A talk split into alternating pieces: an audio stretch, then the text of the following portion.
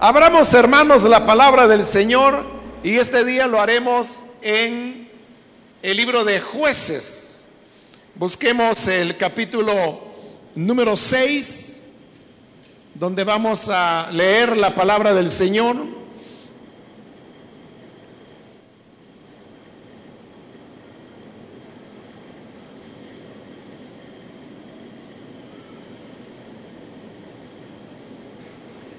Si lo tiene listo, dice el libro de jueces, capítulo número 6, los versículos 12 y 13, cuando el ángel del Señor se le apareció a Gedeón, le dijo, el Señor está contigo, guerrero valiente. Pero Señor, replicó Gedeón, si el Señor está con nosotros, ¿cómo es que nos sucede todo esto? ¿Dónde están todas las maravillas que nos contaban nuestros padres cuando decían, el Señor nos sacó de Egipto? La verdad es que el Señor nos ha desamparado y nos ha entregado en manos de Madián. Amén. Hasta ahí dejamos la lectura. Pueden tomar sus asientos, por favor, hermanos.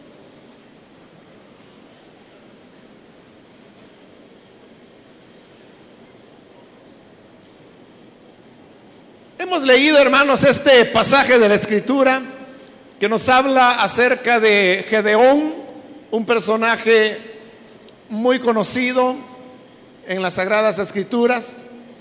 Y lo que hoy hemos leído es el primer encuentro que Gedeón tuvo con el ángel del Señor. Para esa época Israel vivía situaciones difíciles que habían durado los últimos siete años, ya que los madianitas se habían hecho fuertes militarmente y eso les había permitido tener control sobre Israel. De manera que los madianitas siempre esperaban que se diesen las cosechas y cuando ellos sabían que los israelitas ya habían cosechado los campos, entonces venían, dice la Biblia, que en una cantidad incontable y simplemente llegaban, acampaban y comenzaban a comerse todo lo que los israelitas habían cosechado. Se comían todo. Y luego cuando ya se habían comido todo, entonces regresaban y volvían a Madián. Esto lo que producía era que Israel padecía hambre. Ellos estaban viviendo situaciones verdaderamente dramáticas, porque usted puede imaginarse qué ocurre en un país, por ejemplo, cuando hay sequía y las cosechas no se dan. Pero aquí no era una cuestión de sequía, aquí se trataba que todo lo que cosechaban, los madianitas se lo robaban. Y esto era ya por siete años. Entonces las condiciones en las cuales vivía el pueblo de Israel eran difíciles. Y justamente ese día, cuando el Señor le habla por primera vez a Gedeón, él estaba limpiando el grano y lo estaba haciendo escondido porque él sabía que en cualquier momento podían llegar los madianitas. Entonces su propósito era separar el grano de la paja y entonces guardar el grano, esconderlo, para que cuando los madianitas viniesen, su familia al menos pudiera tener una pequeña reserva y no morir de hambre. En eso estaba él cuando el ángel del Señor se le aparece. Y lo saluda diciéndole, el Señor está contigo, guerrero valiente. Y aunque era el ángel del Señor, el que le hablaba a Gedeón, vemos que en Gedeón había una vivencia o sensación de desesperanza, pérdida de fe. Y por eso es que cuando el ángel le dice, el Señor está contigo, entonces viene Gedeón y responde, pero si el Señor está con nosotros, ¿cómo es que nos sucede todo esto? Bueno, y más adelante él dirá, no es cierto que el Señor esté con nosotros. La verdad es que el Señor nos ha desamparado. Entonces vea, Gedeón está hablando ahí como cualquier incrédulo, como cualquier persona que o no tiene fe o ha perdido la fe. Pero ¿por qué él está diciendo que el Señor no está con ellos? Piense, es el ángel del Señor el que se le ha aparecido. ¿Con qué frecuencia aparece un ángel a un ser humano? Pero él se atreve a contradecir el ángel porque el ángel le ha dicho, el Señor está contigo. Pero él dice, no, ¿cómo va a estar con nosotros? Si estuviera con nosotros, entonces, ¿por qué no sucedería esto? Las desgracias ¿Dónde están las maravillas que nos contaban nuestros padres cuando decían, el Señor nos sacó de Egipto? La verdad, dice Gedeón, es que el Señor nos ha desamparado y nos ha entregado en manos de Madián. Cuando uno lee esas palabras, en eso que Gedeón dijo, uno descubre lo que otras personas con alguna frecuencia dicen de Dios. Porque hay personas que dicen, no es verdad que haya Dios. Porque si Dios existiera, entonces no permitiría que ocurriera lo que a mí me ocurrió. Normalmente las personas que así piensan son las personas que creen que Dios existe solo cuando nos hace los mandados que nuestro capricho nos hace, nos pide. Pero cuando nos damos cuenta que Dios no está tan interesado en complacer nuestros caprichos, sino que Él tiene una voluntad independiente a la nuestra y que además tiene sus propios planes. Cuando nos damos cuenta que Dios en realidad no nos va a hacer los mandados, entonces es que nos molestamos con Él. Y entonces es cuando decimos, Dios no oye, o Dios no existe, o esa es una farsa. Yo no sé si a usted le pasa, pero a mí con frecuencia hay personas, hombres y mujeres, que me dicen eso. Dios es un invento. Bueno, hay gente que hasta me ha dicho, mire, ya dejé de engañar a la gente.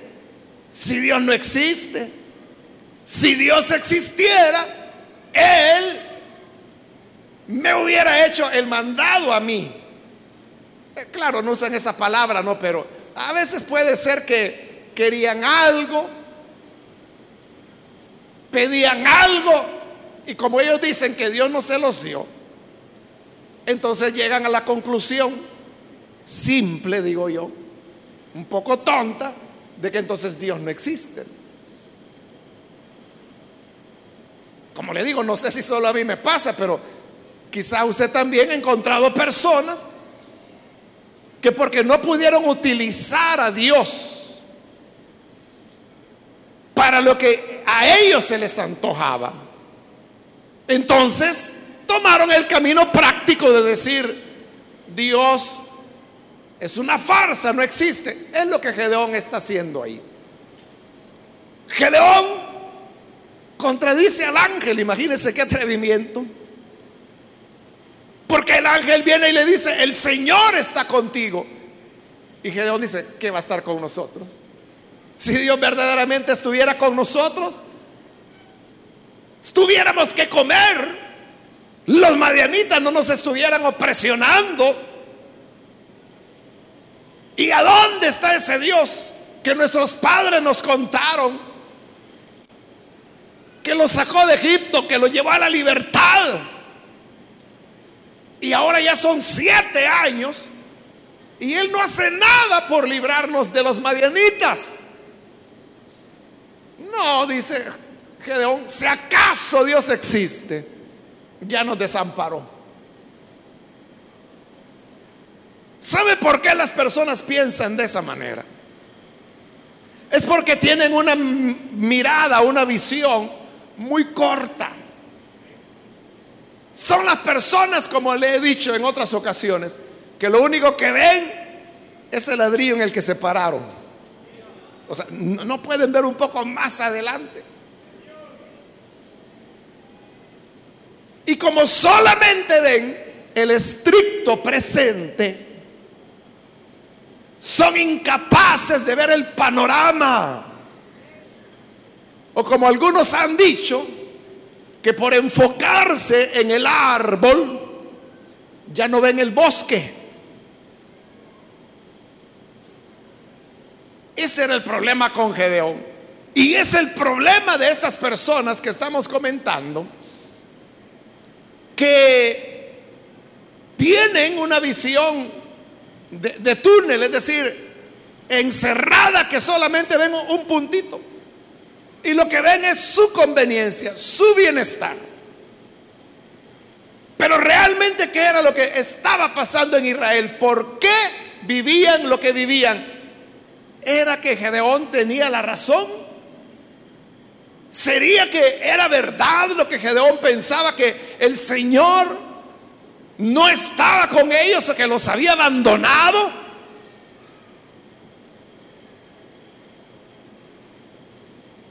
Lo que pasa es que en eso de ver el estricto presente, a la gente se le olvida algo muy importante, que es lo que se llama memoria la búsqueda de su interés personal les produce amnesia y se olvidan de lo que Dios ha dicho y se olvidan de las condiciones que Dios puso para poder tener su presencia y su ayuda. Se olvidan porque se les borró de la mente que Dios ha puesto normas a través de las cuales ha expresado su voluntad y que esas normas deben ser respetadas. Y si no se respetan, entonces vienen las consecuencias. En este mismo capítulo 6 que estamos leyendo, donde encontramos la queja de Gedeón, Mire cómo comienza. Mire el versículo 1 de ese capítulo 6. Los israelitas hicieron lo que ofende al Señor. Hicieron lo que ofende al Señor. De eso es de lo que Gedeón no se acordaba, aunque lo estaba viviendo.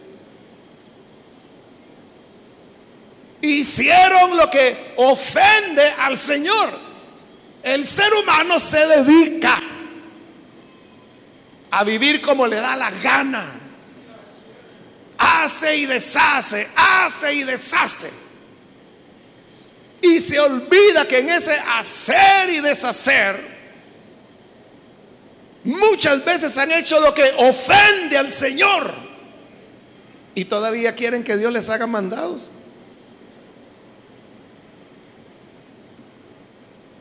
Bueno, no solo fue eso. Como el Señor vio que hacían lo que le ofendía, Entonces Dios dijo, bueno, lo voy a corregir. Entonces vinieron los madianitas y comenzaron los problemas.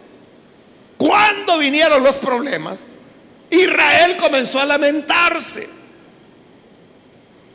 Israel comenzó a decir, ay Señor, que libéranos, ay Señor, que los madianitas.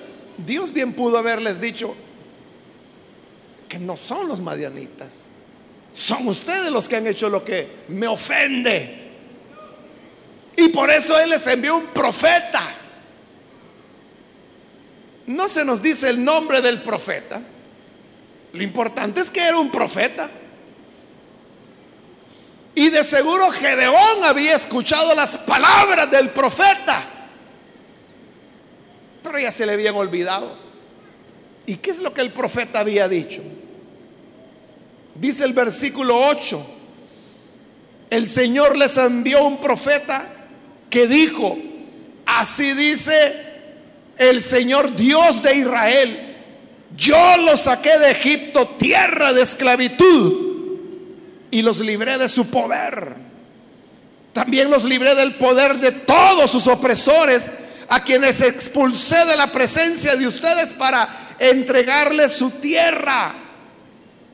Les dije, yo soy el Señor su Dios no, no adoren a los dioses de los amorreos en cuya tierra viven.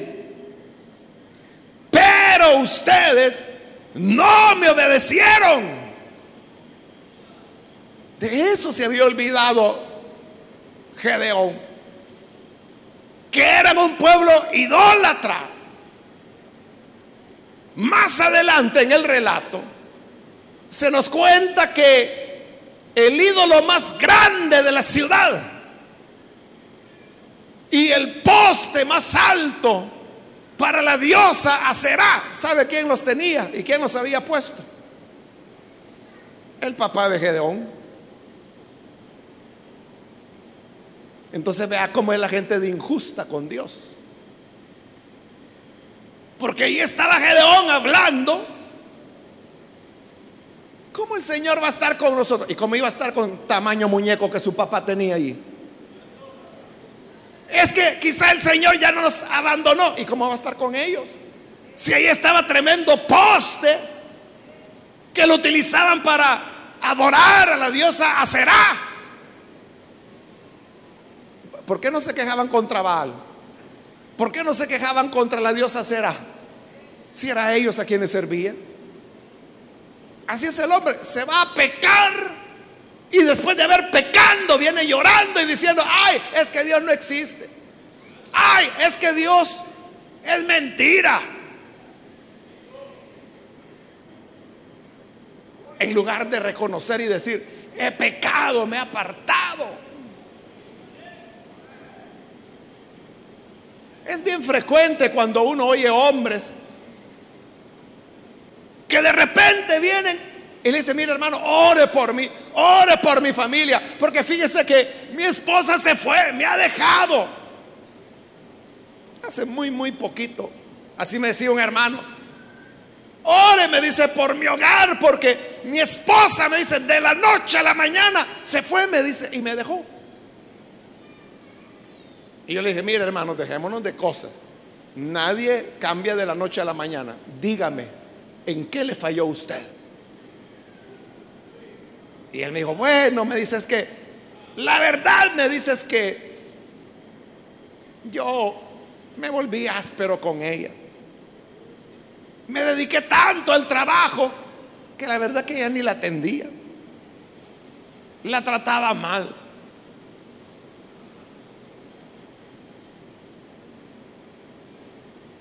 Ya para mí ella no tenía un papel importante y además, sabe, me dice, yo me llenaba de ira y de enojo y cuando estaba furioso, yo le decía cosas, le aventaba cosas.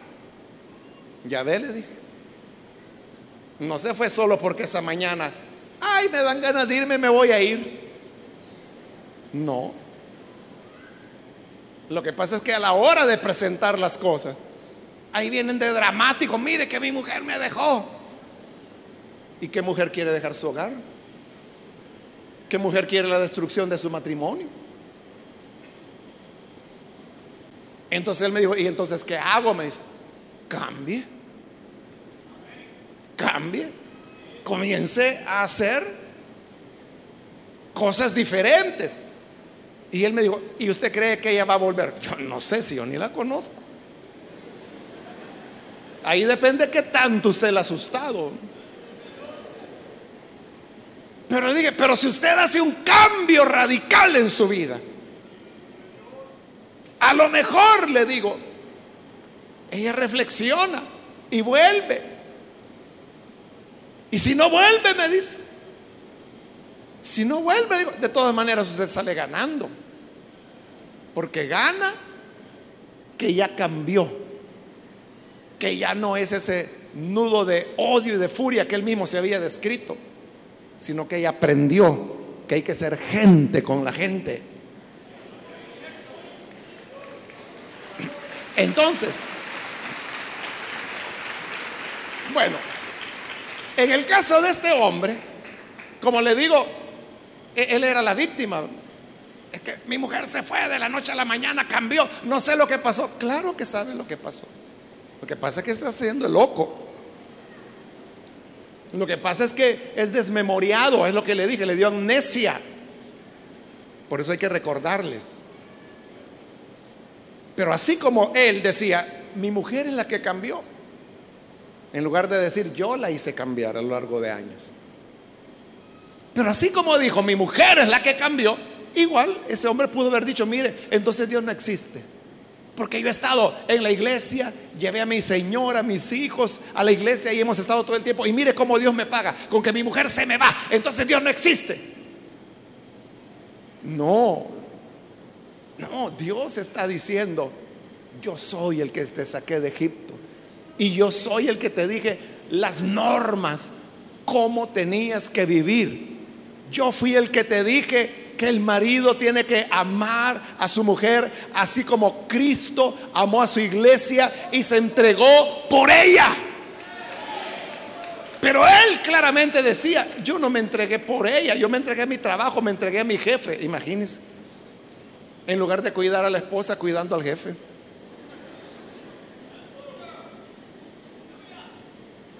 Así es la gente. Siempre, hermanos, echándole la culpa a Dios y nunca reconociendo los pecados propios que son los que han conducido a, la situación donde uno pudiera decir, es que Dios no me oye, Dios no me responde, Dios no está conmigo. ¿Y cómo va a estar si eres un desobediente? ¿Y cómo va a estar si has tenido la Biblia de cuña para que un mueble ahí de la casa que se le cayó la pata, no se vaya de lado. Ahí pones la Biblia para que detenga el mueble. Jamás la leíste y menos lo obedeciste. Entonces, ¿cómo esperas que la gracia de Dios está ahí? Pero sabe, hermanos, estas personas desmemoriadas, que no se acuerdan de ayer, no se acuerdan ni de hace una hora.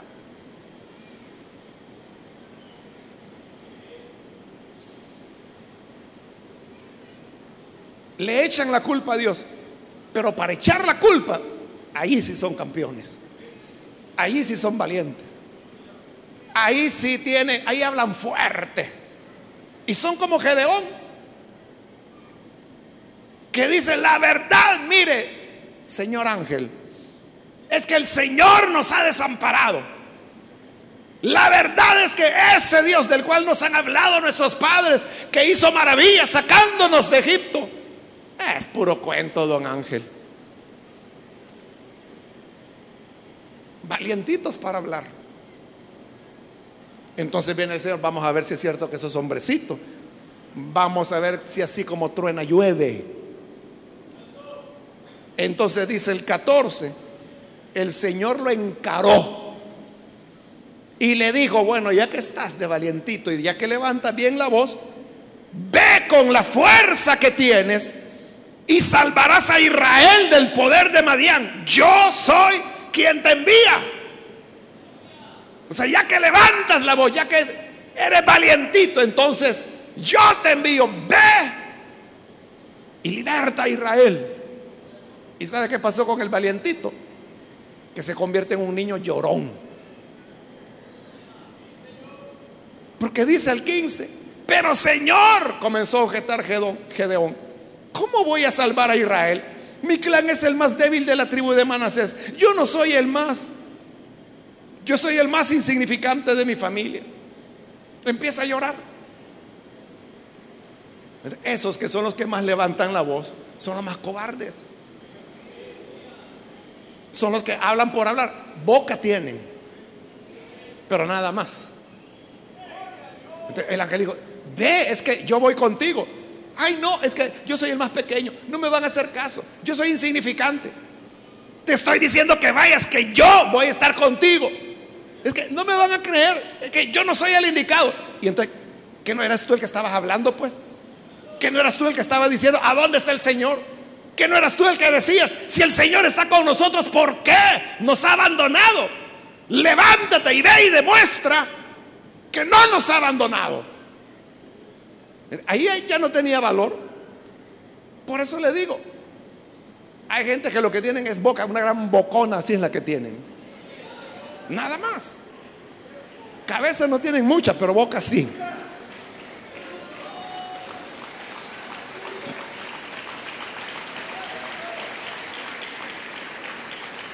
Bueno, después que el ángel lo reta y lo anima, entonces dice Gedón, vaya pues, pero por favor que esto sea cierto. ¿Quieres que sea cierto? Le dice el ángel. Entonces vas a hacer esto. Lo primero que tienes que hacer es ese muñeco que tiene ahí tu papá. Y ese poste que ha levantado para la diosa será. Quiero que vayas y que ese muñeco lo derribes. Que lo hagas leña. Que derribes el poste de la diosa será. Que lo piques y también agarras un toro del ganado de tu padre y la leña de los ídolos, lo vas a ocupar para hacerme un sacrificio. Matas el toro de tu papá y me ofreces sacrificio a mí, al Señor. O sea, porque como Bocón era, pero no reconocía que era un pueblo duro, que había pecado, que en la misma casa de su padre ahí estaba el gran muñecón. Entonces, para que se dé cuenta, el Señor le dice, vas a comenzar por tu casa. Ahí vas a comenzar. ¿Y sabe qué pasó con el gran bocón de Gedón? Le dio miedo. No quiso hacerlo. Digo, no porque me van a ver y si me van a ver, quizás me van a pegar. Pero como el ángel ya le había dicho, hazlo, yo te mando. Es que me da miedo, decía Gedón. No se atrevió a hacerlo. No se atrevió a hacerlo de día. Entonces dijo, bueno, el ángel no dijo cuándo. Entonces yo de noche lo voy a hacer, dijo. Como a las 3 de la madrugada se llevó ahí unos criados Destruyeron el muñeco, bajaron el poste, lo hicieron leña, tomó el toro de su padre y ofreció en un altar culto al Señor. Después de años que nadie lo hacía. Y al día siguiente, cuando amaneció, la gente va descubriendo que el muñeco lo habían despedazado, que el poste de acerá estaba quemado y que alguien había ofrecido ahí un sacrificio. Y alguien de los que le ayudó a Gedeón era un bocón, otro bocón. Y algo dijo, llegó a oídos de la gente. Fue Gedeón quien lo hizo. Entonces ellos dijeron, vamos a la casa de Gedeón. Y llegaron donde el papá de Gedeón y dijeron, hay que matar a Gedeón porque él destruyó los ídolos. Y el papá de Gedón salió y dijo, bueno, caballeros, ¿qué les pasa? Queremos a tu hijo. ¿Para qué? Es que él destruyó el ídolo de Baal. Y entonces el papá le dijo, bueno, ¿y qué no dicen ustedes que Baal es Dios? Pues claro, por eso queremos darle una buena. ¿Y para qué van a pelear por Baal? Si Baal es Dios. que Baal castigue a mi hijo, pero ustedes no se metan. Si la diosa será verdadera diosa, que ella le mande un rayo a mi hijo, pero ustedes para qué se van a meter. Y dijo la gente, es cierto, hay que Baal se defienda solo. Y por eso le cambiaron el nombre, ya no le dijeron Gedeón, le pusieron de nombre Jerobaal, que significa que Baal pelee contra él. Todavía está esperando Gedeón que empiece a pelear.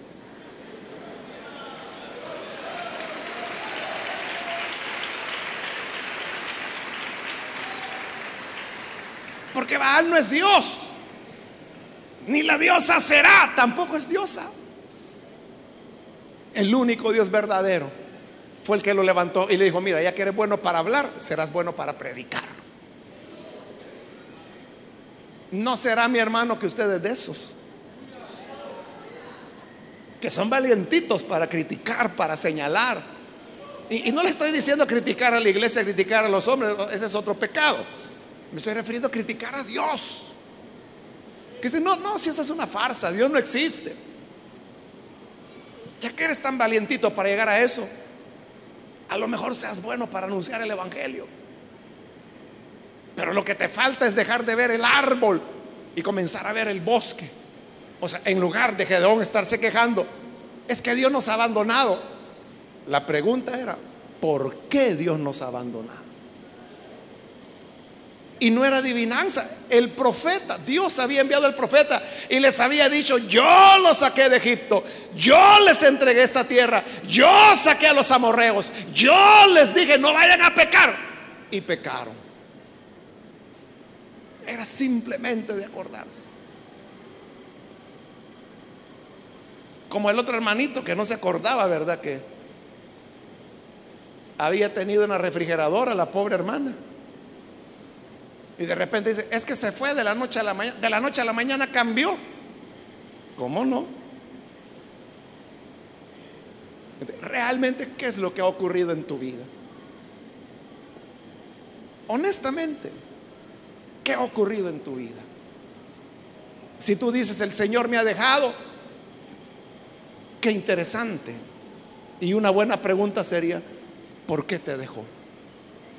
Dios no hace nada a capricho. Dios no hace nada porque no puede hacerlo. Los que estamos en comunión con Él sabemos que Dios es real, que Él vive y que ninguna de sus palabras deja de cumplirse. Así es, ¿verdad, hermanos? Entonces, si tú dudas o dices que Dios no existe o que su palabra no es nada más que un montón de papel y tinta. Algo está mal en tu vida. Algo estás haciendo mal. Si es que estamos hablando del mismo Dios, ¿verdad? Si estamos hablando del Dios de la Biblia, algo estás haciendo mal. Ahora, si tú estás hablando de un Dios de África o de la India, ahí es otra cosa. Ahí ni nos interesa ni nos vamos a meter en eso. Pero si estamos hablando del Dios de la Biblia, ¿Qué estás haciendo? ¿Qué es lo que has descuidado?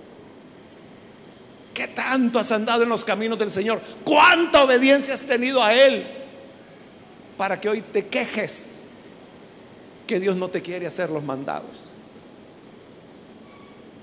Dios no es mandadero de nadie. Él es Dios. Es el rey de los reyes. Es el Señor de los señores es el que se levantó del sepulcro y el que dijo, todo poder me es dado en el cielo y en la tierra. Toda autoridad la tiene Él.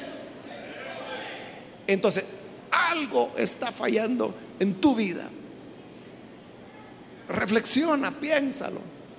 Y si tienes algo que confesar y de qué pedir perdón, hoy es el mejor momento para que lo puedas hacer. Vamos a orar, vamos a cerrar nuestros ojos y vamos a inclinar nuestro rostro. Yo quiero invitar ahora si hay con nosotros amigos o amigas que todavía no han recibido al Señor Jesús como Salvador. Yo quiero ahora animarle para que usted pueda venir y pueda creer a la palabra que Dios nos da. Y ahí en el lugar donde usted está, si usted reconoce su necesidad de venir al buen Salvador, yo le invito para que no desaproveche la oportunidad. Y ahí donde está, si usted necesita entregarse al buen Salvador, si después de valorar todas las cosas y darse una revisión de los últimos años en su vida, usted llega a la conclusión que en realidad Dios no ha fallado. No es que Dios no exista, usted sabe que sí. Pero siendo honestos, honestos, honestos, somos nosotros los que nos hemos alejado de Él. Y todavía sí venimos a reclamar. Yo le invito para que hoy no deje pasar el momento y pueda entregarse al Hijo de Dios. Póngase en pie si necesita dar este paso. Acá hay un hombre que pasa, Dios lo bendiga. Alguien más que necesita venir para creer en el buen Salvador, puede ponerse en pie. Queremos orar por usted. Cualquier amigo o amiga que también necesita venir al buen Salvador, póngase en pie. Y vamos a orar por usted. Muy bien, aquí hay dos personas más que pasan. Dios le bendiga, bienvenido. Alguien más que necesita venir, póngase en pie. No es que Dios falle, porque marchítase la hierba, sécase la flor, pero la palabra del Señor, nuestro Dios, permanece para siempre. Si no fuera así, ¿Por qué hay millones de seres humanos que en los últimos dos mil años han seguido al Señor? Si esto fuera una farsa, hace muchos, muchos siglos esto se hubiera terminado. Pero ¿por qué las iglesias siguen tan vivas más que nunca? ¿Y por qué crecen tanto? Es porque Dios es una realidad. El problema no es con Él, el problema está en ti. ¿Quieres ahora creer en Él? Reconocer y decir en verdad, soy yo el que he fallado. Y si confiesas a Él, Él es fiel y justo para perdonar y limpiar de toda maldad. Puedes ponerte en pie. Otra persona más que necesita venir. Póngase en pie, por favor. O si hay hermanos, hermanas que se han alejado del Señor, póngase en pie reconcíliese con Él. Hoy es un buen momento, es el momento ideal para que usted pueda reconciliarse con Él. Póngase en pie. Cualquier amigo o amiga, yo le invito, no deje pasar la oportunidad. Póngase en pie. Venga a reconciliar. Cometemos errores. Decimos cosas que no deberíamos decir.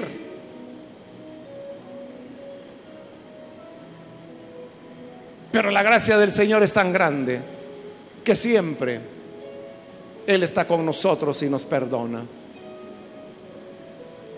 Alguien necesita reconciliarse, póngase en pie. Le animo a que lo haga prontamente, ya que yo estoy por finalizar esta invitación.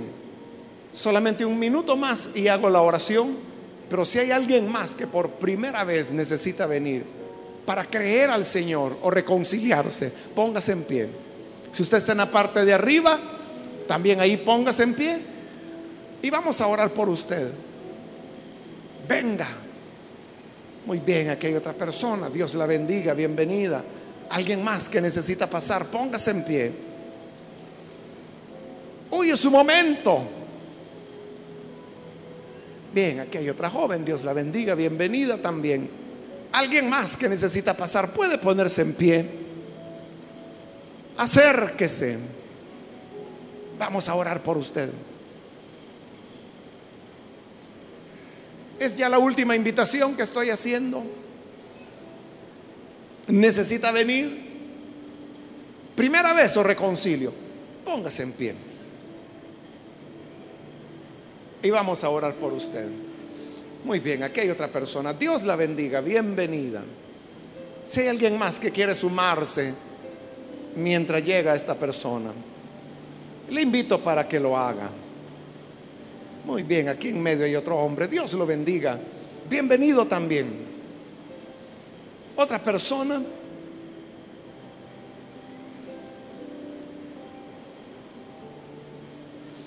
A usted que nos ve por televisión, le invito para que se una con las personas que están aquí al frente, ore con nosotros y así la gracia del Señor le alcanzará y verá que Dios es real y su palabra totalmente verdadera. Señor, te damos las gracias por cada persona que está aquí al frente, como también aquellos que a través de televisión, radio y cualquier otro medio que tú permitas, escuchan esta palabra y al escucharla llegan a comprender que siempre la responsabilidad está en nosotros, que siempre somos nosotros los que fallamos, los que nos apartamos. Pero tú, Señor, en tu gran amor, en tu gran bondad, nos muestras tu misericordia, tu perdón. Tú nos renuevas, nos limpias. Y así, Señor, podemos tener vida nueva. Te ruego, Señor, que bendigas a estas personas y a todos los que oímos estas palabras. Para que seamos capaces de ver el panorama completo y no detenernos en el presente, porque muchas veces el presente es el producto de lo que ayer hicimos, para que así haya en nuestros corazones verdad y seamos justos en nuestras palabras. En el nombre de Jesús nuestro Señor lo pedimos. Amén y amén.